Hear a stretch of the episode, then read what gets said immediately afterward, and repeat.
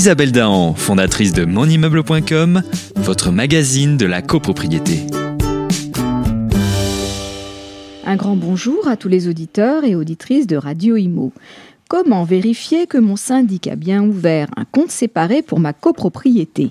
Cette question revient régulièrement du fait de certaines dérives dénoncées régulièrement par les associations.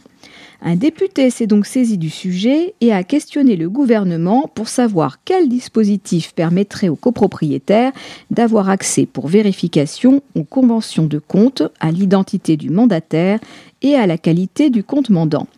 Pour rappel, c'est le paragraphe 2 de l'article 18 de la loi du 10 juillet 1965 fixant le statut de la copropriété des immeubles bâtis qui précise que le syndic a l'obligation d'ouvrir un compte bancaire séparé au nom du syndicat sur lequel sont versés sans délai l'ensemble des sommes ou valeurs reçues au nom et pour le compte du syndicat. Une dérogation est toutefois prévue pour les petites copropriétés de moins de 15 lots à usage de logement, de bureaux ou de commerce qui peuvent ouvrir un compte unique en créant un sous-compte permettant d'individualiser comptablement les versements et prélèvements afférents au syndicat. La méconnaissance par le syndic de cette obligation, à l'expiration d'un délai de trois mois suivant sa désignation, emporte nullité de plein droit de son mandat. Faute pour le syndic d'établir l'ouverture d'un compte bancaire séparé au nom du syndicat, le juge, saisi dans les conditions de l'article 47 du décret du 17 mars 1967, peut ensuite désigner un administrateur provisoire, le syndicat étant alors dépourvu de syndic.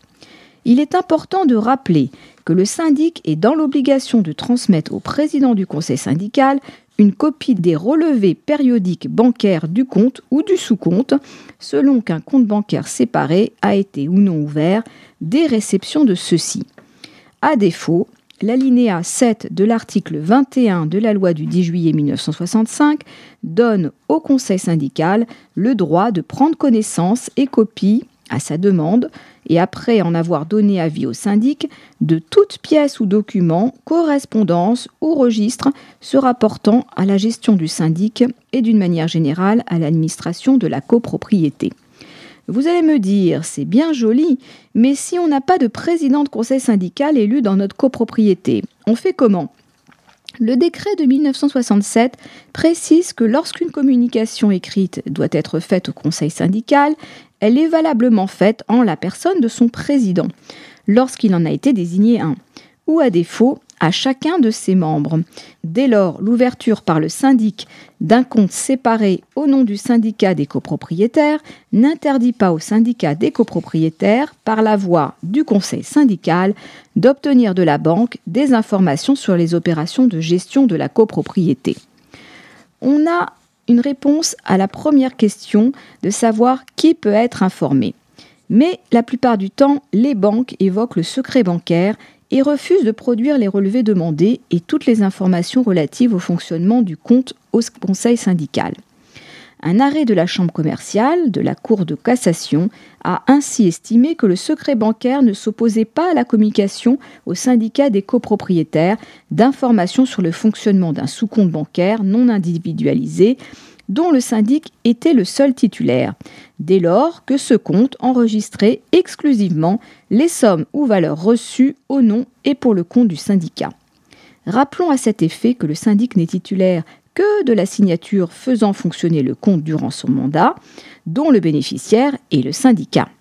Ainsi, dès lors que le compte bancaire ouvert par le syndic enregistre exclusivement des opérations de gestion de la copropriété, la banque est tenue de communiquer au président du conseil syndical, régulièrement désigné par l'Assemblée générale des copropriétaires, l'ensemble des informations relatives au fonctionnement de ce compte sur lequel transitent les seuls fonds du syndicat sans que le secret bancaire puisse être valablement opposé. À noter dans votre agenda, ce vendredi 8 février, monimmeuble.com sera présent aux troisième rencontre technique de la copropriété organisée par la Compagnie des architectes de la copropriété. Les professionnels du secteur de la rénovation en copropriété sont invités à y participer et à venir nous rencontrer. Vous trouverez le lien vers le programme de la journée sous la chronique. Je vous souhaite une excellente semaine. On se retrouve lundi prochain. D'ici là, portez-vous bien et continuez de nous suivre sur monimmeuble.com. Isabelle Dahan, fondatrice de monimmeuble.com, votre magazine de la copropriété.